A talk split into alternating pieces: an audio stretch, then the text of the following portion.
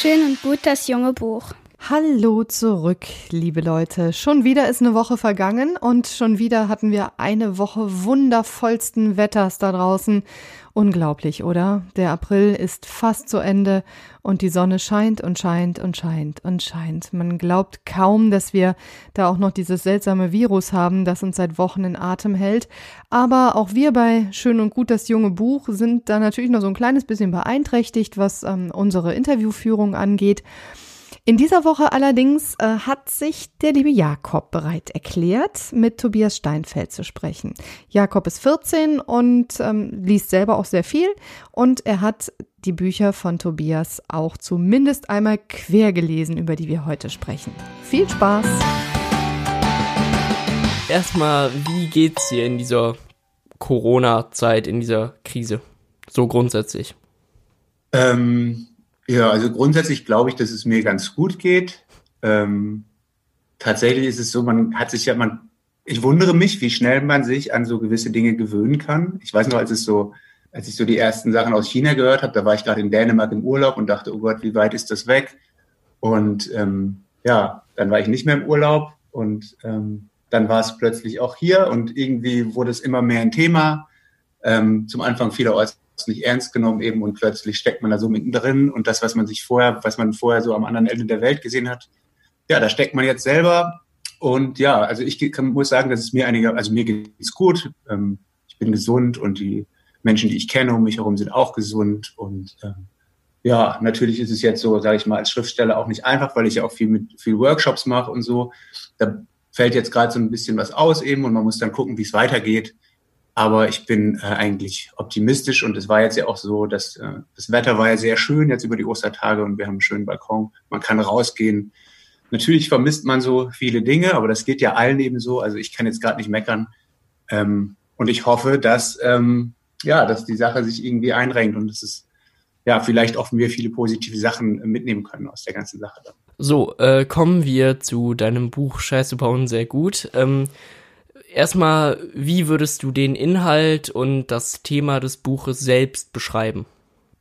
Ja, es geht um eine Förderschule, würde ich sagen. Also das kann man sagen und das ist, glaube ich, auch was Besonderes, weil ich kenne eigentlich sonst kein äh, Buch, was in einer Förderschule spielt. Ich glaube, dass Förderschule für viele Menschen uninteressant erstmal erscheint und ich wollte halt irgendwie einen Einblick in so eine Welt geben, die niemand kennt.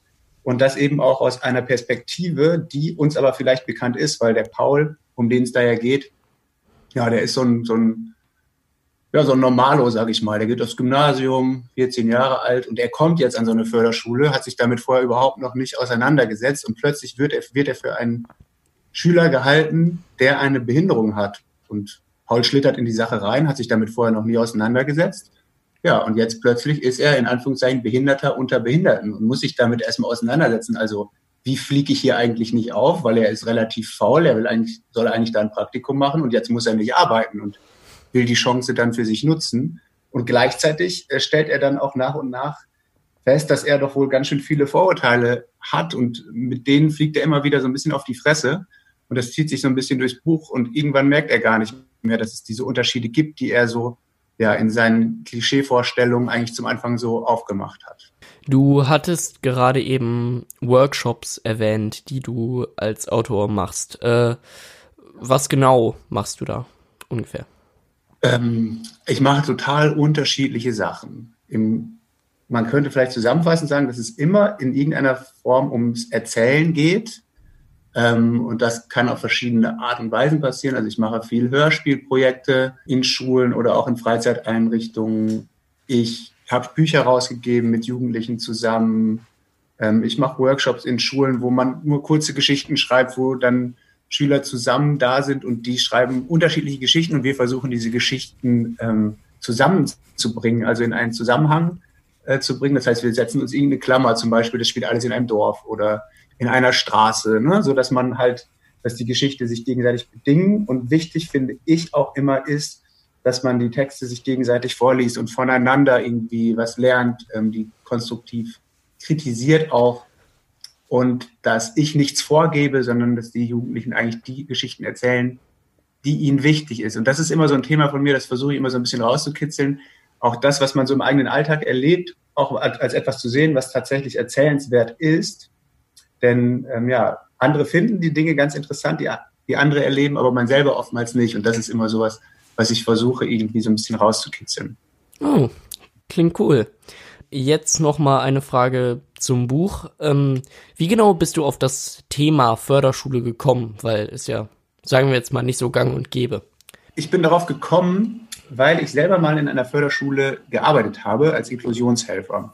Und zwar äh, war das während meines Studiums. Ich habe in Essen äh, Master gemacht und ähm, dann war es so, dass ich kein, nicht mehr wirklich Geld hatte oder nicht genug Geld hatte ähm, und brauchte halt irgendwie einen Job, wo ich jeden Tag mal Geld verdiene und bin an eine Förderschule gegangen, weil ich im Zivildienst damals habe ich auch als so ein bisschen soziale Arbeit und so gemacht und fand das eigentlich cool.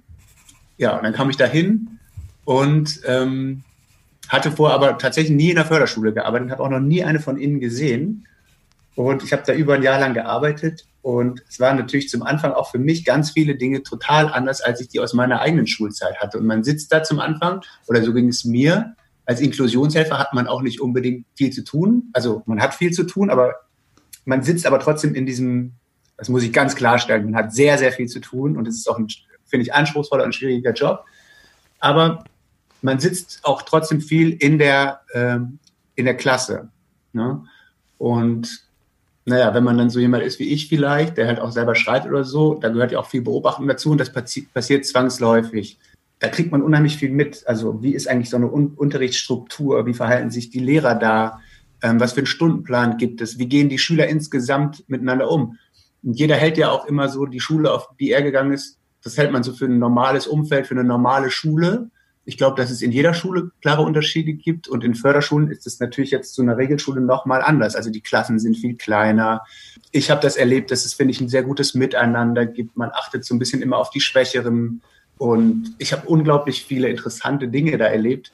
Und irgendwann kam ich auf die Idee, ich schreibe mal ein Buch. Und ich wollte eben das aber jetzt nicht einfach so von außen beschreiben oder realistisch in dem Sinne, das, was ich wirklich erlebt habe, sondern ähm, ich habe mir schon mal meine eigenen Figuren eben dann äh, aus, ausgedacht und überlegt, um eben nicht da jetzt, da, also tatsächliche Lebensgeschichten von Menschen zu, zu verwursten in irgendeiner Form. Ne?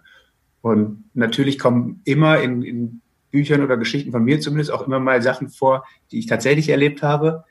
Aber oft sind das dann Geschichten, die ich vielleicht selbst in meiner eigenen äh, Schullaufbahn erlebt habe, die nicht an der Förderschule stattgefunden haben oder so. Ne? Also das ist dann eigentlich witzig. Und ich versuche so zwei Welten aufzumachen. Also in Anführungszeichen die normale Welt. Das ist ja auch viel die Welt der Erwachsenen im Buch irgendwie. Und wenn man es dann so ein bisschen liest, merkt man eigentlich, die verhalten sich eigentlich eher behindert, als jetzt zum Beispiel viele Schüler in der Schule das machen. Also du hast es ja gerade schon erwähnt mit Geschichten aus deiner eigenen Schulzeit. Hast du selbst in der Schule auch, sagen wir, viel und gut Scheiße gebaut oder? Weil mindestens sehr gut. Ich fand das total witzig. Ich hatte eigentlich einen anderen Titel für dieses Buch. Aus verschiedenen Gründen, wie das dann so ist mit, den, mit dem Verlag und so. Dann bespricht man alles Mögliche. Und wir haben einen neuen Titel, einen kürzeren, knackigen Titel gesucht. Und es sollte wichtig sein, dass auch irgendwie die Humorebene in diesem Buch rüberkommt. Und wir kamen dann irgendwann, es gibt ja auch diesen Aspekt des Scheißebauens einfach in diesem Buch, ne? ohne zu viel zu verraten, gibt es da Fatih und es gibt Paul und die beiden drehen schon Dinger, die sind halt absolut kriminell dann auch. Also es geht total über die Grenzen hinaus. Ja, und dann kam eigentlich irgendwann mal die Idee, wir nennen es Scheißwort und dann halt eben sehr gut. Und ich finde das Cover auch total gelungen. Dazu, ähm, es auch gut zum Buch passt. Es geht in dem Buch ja auch darum, was ist eigentlich wichtig, was soll ich vielleicht in der Schule lernen, was halten wir für normal, wie sind normale Unterrichtsstrukturen, was steht auf so einem Zeugnis drauf. Viele Leute begleiten das ihr Leben lang, dass sie irgendwie eine Vier in Mathe haben und denken deswegen, sie können nicht rechnen oder sie hatten eins in Deutsch und denken, sie können schreiben, obwohl, obwohl das nicht stimmt. Also, ne, das ist irgendwie, die Schule ist irgendwie wichtig, aber man könnte sich ja auch mal einfach ganz andere Kategorien ausdenken. Die Figur Fatih in diesem Buch ist auf jeden Fall jemand, der unglaublich, unglaubliche Qualitäten hat und alles Mögliche gut kann und auch wenn man gut Scheiße bauen kann, da steckt sicherlich auch ganz, ganz viel hinter, ne? also an Kreativität, an Witz, an Einfallsreichtum, auch wenn es darum geht, nicht erwischt zu werden. Also ich glaube, dass das tatsächlich ähm, Dinge sind, die auch wichtig sind, wo man auch viel lernen kann. Und ähm, wäre ja schön, wenn es so ein Schulfach tatsächlich gegeben hatte. Und aufgrund meiner eigenen aufgrund meiner eigenen Schullaufbahn finde ich es auch wirklich doch mal witzig, als ich das irgendwie erzählt habe und auch Leute, die mich noch von früher oder die mit mir zur Schule gegangen sind, haben sehr gelacht.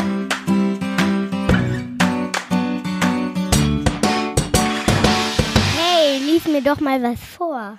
Eigentlich müsste ich jetzt meinen richtigen Namen sagen, aber Dieter steht immer noch hinter mir und ich glaube, eine Diskussion mit ihm ist ziemlich anstrengend. Ich wäre froh, wenn er so schnell wie möglich seine Hände von meiner Schulter nehmen, sich umdrehen und verschwinden würde. Dass ich Paul bin, kann ich ja später in Ruhe erklären. Ich heiße Per, sage ich. Dieter verschwindet wieder und ich setze mich auf einen freien Platz. Bodo, der Lehrer, schlägt vor, dass wir erstmal eine Vorstellungsrunde machen. Einige von denen scheinen nur so halbbehindert zu sein. Jonas Kopf ist zwar nicht viel kleiner als eine Wassermelone und seine Stimme klingt, als ob er sich gerade einen frischen Heliumballon reingezogen hätte, aber sonst Bayern-Fan und Klassensprecher. Eva kichert die ganze Zeit.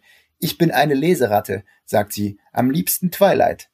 Eva möchte Schriftstellerin werden für Mädchengeschichten. Fatih daneben brüllt. Ich raste gleich aus hier. Der ist doch voll behindert, der Mädchen. Das Mädchen, sagt Eva. Fatih springt auf. Ist mir scheißegal, wie das heißt. Ich mach alles kaputt hier. Guck dir das Behinderte doch an. Bodo wirft einen Schwamm Richtung Fatih. Benimm dich mal. Was soll denn Per von dir halten? Alle lachen, außer Fatih. Die nehmen sich hier echt eine Stunde Zeit, um sich vorzustellen. Wenn auf Ignatius ein neuer kommt, muss nur der sich vorstellen. Jetzt bin ich dran. Ich glaube, die halten mich auch für einen Behinderten. Ich muss die Sache aufklären. Aber was, wenn mir keiner glaubt? Dann müsste ich mich ausweisen. Mit meiner Busfahrkarte zum Beispiel, das wäre peinlich und anstrengend. Außerdem, vielleicht ist das ja meine Chance. Als Peer werde ich vielleicht in Ruhe gelassen und drei Wochen sind ja auch schnell rum. Ich bin Peer. Ich bin 14. Ich bin Bayern-Fan. Ich rede wie immer, nur etwas leiser und langsamer und Bayern hasse ich eigentlich. Sie kaufen mir die Nummer voll ab. Einer sitzt einfach da, hat überall Wunden im Gesicht und Torwarthandschuhe an den Händen. Eine sitzt im Rollstuhl, knirscht mit den Zähnen und sabbert. Neben mir sitzt einer im Spongebob-Schlafanzug, wippt vor und zurück und singt irgendwas Arabisches. Fatih sagt, der kann dich kaputt schlagen. Du darfst den nicht anschreien und nicht festhalten. Dann ist der korrekt. Schön. Ähm, ja, ähm, es gibt auch ein neueres oder neues Buch von dir. Worum geht's da? Genau, das gibt es. Das heißt Kein Plan. Und ähm, Paul war ja in dem anderen Buch, im Scheißebauern, gut 14 Jahre alt. Jetzt haben wir einen Albert, der ist 16 Jahre alt, geht auch auf ein Gymnasium, 10. Klasse. Und ähm, der weiß aber nicht, was er machen soll, denn er will nicht mehr weiter zur Schule gehen, also geht nach der 10. Klasse ab und weiß jetzt überhaupt nicht, was er machen soll. Jetzt ist es so, Hast du dir schon mal Gedanken gemacht, Jakob, was du nach der Schule machen willst? Ja, also ja, ähm, ich habe so, ein, so eine ungefähre Richtung, aber genauen Plan habe ich jetzt nicht. Also mein Traumjob wäre tatsächlich Politiker, weil man da mit Labern äh, Sachen bewegen kann. Deshalb. Aber die Umsetzung davon wird schwierig. Und kennst du Leute in deinem. Ach, warum? Das, das kann doch noch klappen. Ähm, kennst du Leute in deinem Umfeld, die überhaupt nicht wissen, was sie machen sollen oder wollen? Ja, viele. Der Großteil meiner Stufe. Naja. Der Großteil deiner Stufe. Und vielleicht kennen die das dann auch, dass so die Menschen um einen herum, die Eltern, Geschwister und Freunde, dass die wissen, was man vielleicht machen kann. Ne? Also vielleicht irgendwelche, die Eltern oftmals irgendwelche selbstverwirklichen oder Dinge, die sie selbst nie verwirklichen äh, konnten, verwirklichen konnten, die sie für ihre Kinder toll finden oder irgendwelche Sachen, die gerade hip oder in sind von den, von den Freunden, die sowieso immer alles besser wissen. Naja, und so geht es jetzt Albert in dieser Geschichte auch. Er weiß nicht, was er machen soll. Das ist sowieso schon schwierig genug. Und dann tritt noch etwas ein. Sein Vater stirbt sehr, sehr plötzlich, gegen den er sich irgendwie auch so ein bisschen immer gerichtet hat. Ne? Da gab es, also der Vater wollte irgendwie, dass er halt auch Geisteswissenschaften studiert oder irgendwas, weil der Vater ist ein Germanist und Albert hat irgendwie überhaupt keinen Plan und will das alles nicht. Ähm, und das letzte Wort, was der Vater von, von Albert auf dem Sterbebett sagt, ist ein Mäh. Also es klingt wie ein Mäh. Und Albert denkt jetzt, war das vielleicht irgendwie ähm, das letzte Wort, was er an mich gerichtet hat und wollte mir damit noch etwas auf den Weg geben und überlegt jetzt, wie er sein Leben eben gestalten kann, in beruflicher äh, Hinsicht zum Beispiel auch. Ja, und das bringt ihn dann auf ganz viele äh, schräge Ideen, denen er ganz ernsthaft folgt. Ne? Da muss da ich doch jetzt mal einhaken. Darum, Zum Beispiel, welche Ideen hat er da? Zum Beispiel? Welche Ideen habt ihr denn, wenn ihr an Mäh denkt? Ähm, Schäfer. Schafe klauen. Schäfer werden.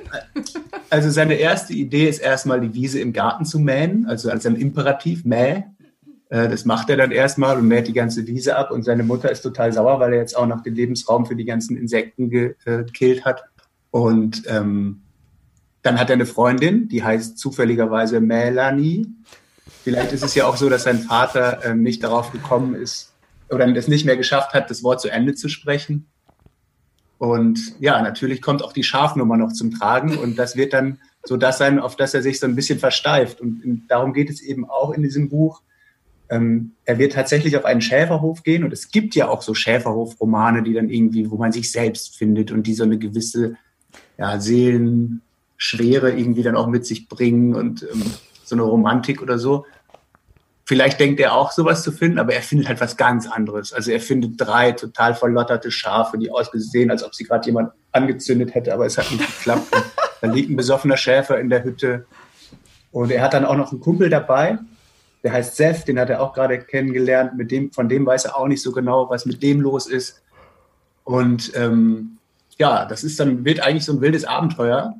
Aber es geht natürlich auch immer wieder darum, dass man irgendwie das vielleicht auch nicht planen kann und dass es, also, dass er jetzt sich überlegt hat, Schäfer zu werden, okay, und es gibt eine Vorstellung davon, Schäfer zu sein, aber die ist überhaupt gar nicht so, wie man sich das tatsächlich vorher vorgestellt hat. Ne? Und darum geht es eben auch in, in diesem Buch und auch darum, so ein bisschen diesem Thema so ein bisschen die Schwere zu nehmen, unter dem viele Jugendliche vielleicht leiden. Und vielleicht ist es ja gar nicht schlecht, verschiedene Sachen auszuprobieren und ähm, auch nicht die Nerven zu verlieren, wenn der erste Weg nicht hinhaut. Lass doch mal hören. Albert betrat die Wiese am Kriegerdenkmal. Auf einer Decke saß dort seine Freundin Melanie zusammen mit seinem Kumpel Benny. Ihm gegenüber ein Pärchen, das Albert nicht kannte. Immer vor und nach den Sommerferien fand hier der Schulgottesdienst statt. Das Denkmal mit seinem steinernen Adler und der bronzenen Weltkugel war nur von der Wiese aus zu sehen, abgeschottet vom Wohngebiet, als ob es versteckt werden sollte vor den Menschen, die hier lebten. Das ist Albert, sagte Benny. Albert geht von der Schule ab. Cool, sagte der Typ. Ja, cool, sagte das Mädchen. Albert glaubte, die beiden waren ungefähr so alt wie er, auch wenn der Typ so etwas wie einen Bart hatte. Der Junge legte sich auf den Rücken und starrte in den Himmel. Sie rückte ihren Kopf von seinem Schoß auf seinen Bauch. Ob Benny und Melanie das jetzt auch so machen würden, wenn er nicht da wäre? Das fremde Pärchen war offensichtlich bekifft. Immerhin brauchte Albert ihnen keine Fragen zu beantworten, sowas wie Und was machst du danach? Die beiden wollten bloß Gras rauchen, warten, bis die Sterne rauskamen und bis dahin Bennys Rapmusik lauschen. Der Typ setzte sich plötzlich auf. Ihr Kopf rutschte unsanft in seinen Schoß zurück. Und was machst du danach? Wie eine Marionette oder wie ein Fisch, hochgezogen von einem Angler, richtete sich plötzlich auch das Mädchen auf. Schnurstracks. Ja, Mann. Was machst du danach? fragte sie. Albert zuckte mit den Schultern. Wäre er doch zu Hause geblieben. Aber da hatte seine Mutter Regina ihn vorhin auch zugetextet. Sie würde sich Sorgen machen. Um ihren Mann, um seinen Vater. Dabei war Petter eindeutig wieder auf dem aufsteigenden Ast, wie man so schön sagte. Nur mal sehen, sagte Albert, in der Hoffnung, das würde reichen, und legte sich mit dem Rücken auf den harten Boden und schaute in den Himmel. Die Dämmerung hatte eingesetzt, ein Stern war noch nicht zu sehen. Na, ich würd mir einen Bulli kaufen und nach Portugal zum Hippiestrand fahren, sagte der Typ. Voll geil, sagte das Mädchen. Du hast überhaupt keinen Führerschein, meinte Benny. Stimmt, dann würde ich eben nach Australien fliegen. Richtig geil, sagte das Mädchen. Kängurus, Koalas, eine Graswolke zog an Alberts Kopf vorbei und jemand hielt ihm eine Tüte vor die Nase. Willst du? fragte Melanie. Er wollte nicht, zog einmal dran und gab sie weiter. Sie redeten über Krokodile, Berge und Strände, über die Ureinwohner und Instrumente, deren Namen hier heute Abend niemandem einfallen wollten. Über tödliche Schlangenbisse, über Abenteuer, über Freundschaften mit Menschen aus aller Welt, über Freiheit, darüber, dass ihnen die Welt zu Füßen lag, und Albert lag da, auf dem harten Lehmboden am Kriegerdenkmal mit der bronzenen Erdkugel. Ab morgen war er derjenige, der frei war, doch nicht die Welt lag ihm zu Füßen, sondern eher der Welt. Oder Afrika, sagte jetzt der Typ. Afrika? Nee, da gibt's Malaria, Mann, sagte das Mädchen. Ja, und? Wir sind jung. Irgendwas lassen wir uns spritzen und dann sind wir immun. Wir sind Europäer. Wir bestimmen selbst über unser Schicksal. Wer waren die beiden? Bisher hatte er noch nie Leute in seinem Alter getroffen, die sowas gesagt hätten. Wir sind Europäer. So war also ein Europäer, wie dieser Typ. Nichts konnte ihm was anhaben. Er bestimmte selbst. Tommy ist mein Cousin, sagte Benny, als hätte er Alberts Gedanken gelesen. Aus Berlin. Cool, sagte Albert. Voll, sagte Benny. Melanie verschluckte sich und fing an zu husten. Ziemlich lange. Benny leuchtete mit dem Handy auf Albert. Der hockte sich zu Melanie und streichelte ihr über den Rücken. Wir lassen die beiden Turteltäubchen dann besser mal allein, sagte Benny. Melanies Husten beruhigte sich kurz und kam dann wieder. Die drei standen auf.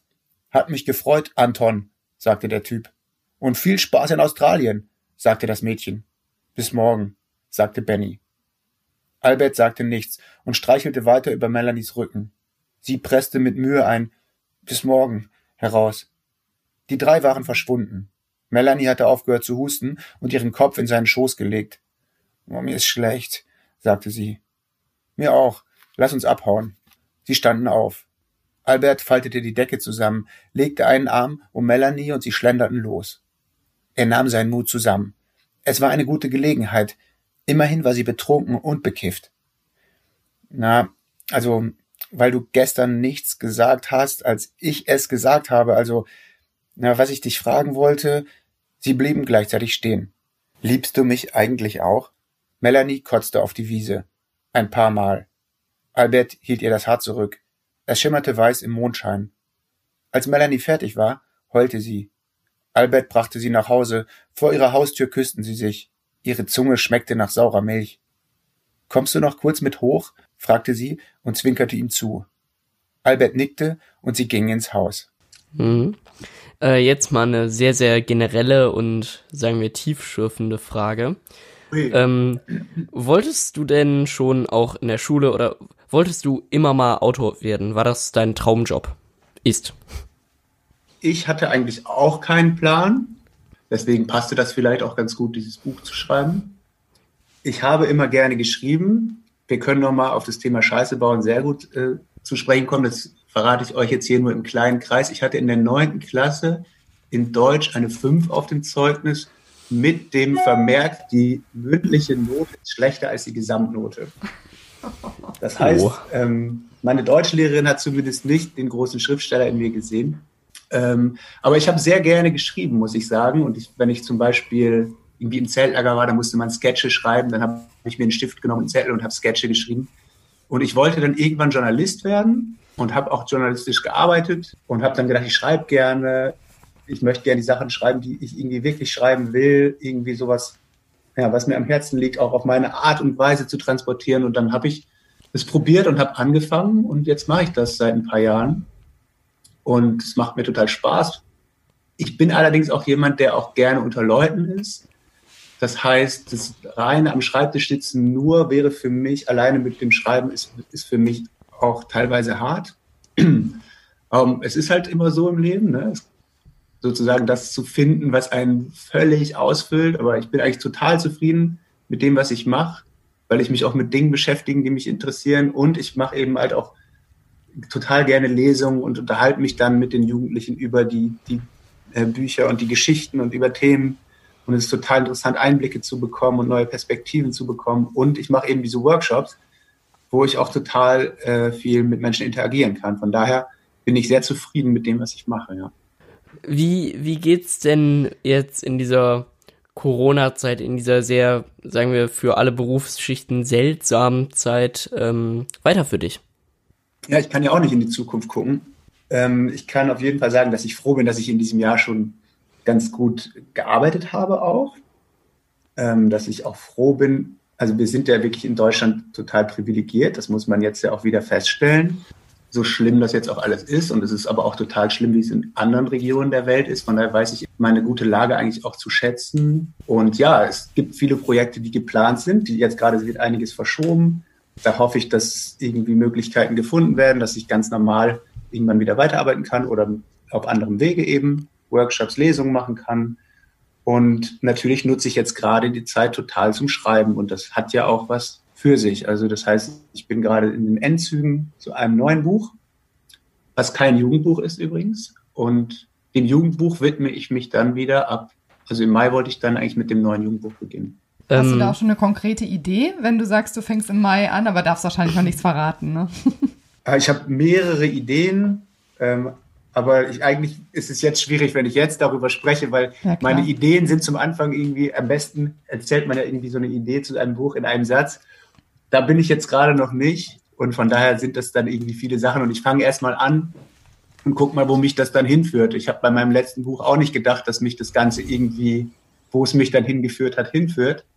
Das war dann bei Scheiße bauen sehr gut tatsächlich ein bisschen einfacher. Aber bei keinem Plan geht es ja auch irgendwie darum, dass äh, man dass auch man keinen, keinen Plan, Plan, hat. hat. genau. Finde ich ganz wichtig auch. Ja, wir hoffen ja ähm, total darauf, dass die Literaturo stattfindet Ende des Jahres. Ähm, offline, Fragezeichen, online auf jeden Fall. Äh, und da hoffen wir natürlich auch, dass du dabei bist. Ähm, wir werden sehen. Also von meiner Seite ein herzliches Dankeschön an dich, Tobias. Ich möchte mich bei euch auch bedanken. Ähm, Jakob, ich finde, du bist auch ein guter Interviewer und ich denke, du wirst auch ein fantastischer Politiker vielleicht werden. Ich bin äh, sehr gespannt, auf jeden Fall, wie das mit dir weitergeht. Und Daniela, auch dir vielen Dank, auch ja. für die Einladung für die Literatur. Und ich hoffe natürlich auch, dass wir das irgendwie hinbekommen. Tobias Steinfeld im Interview mit Jakob Tepper hier in Schön und Gut das junge Buch. Die beiden hatten, glaube ich, eine ganze Menge Spaß miteinander. Ich habe mich auch ab und zu mal ein bisschen eingeklinkt.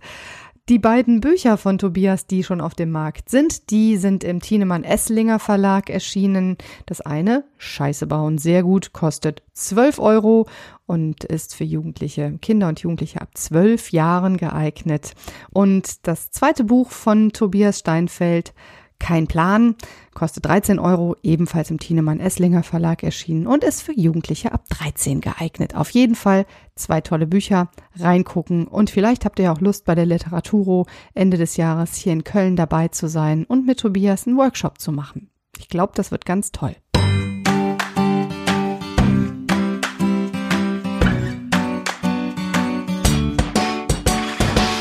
Das war schön und gut das junge Buch. Bis nächste Woche.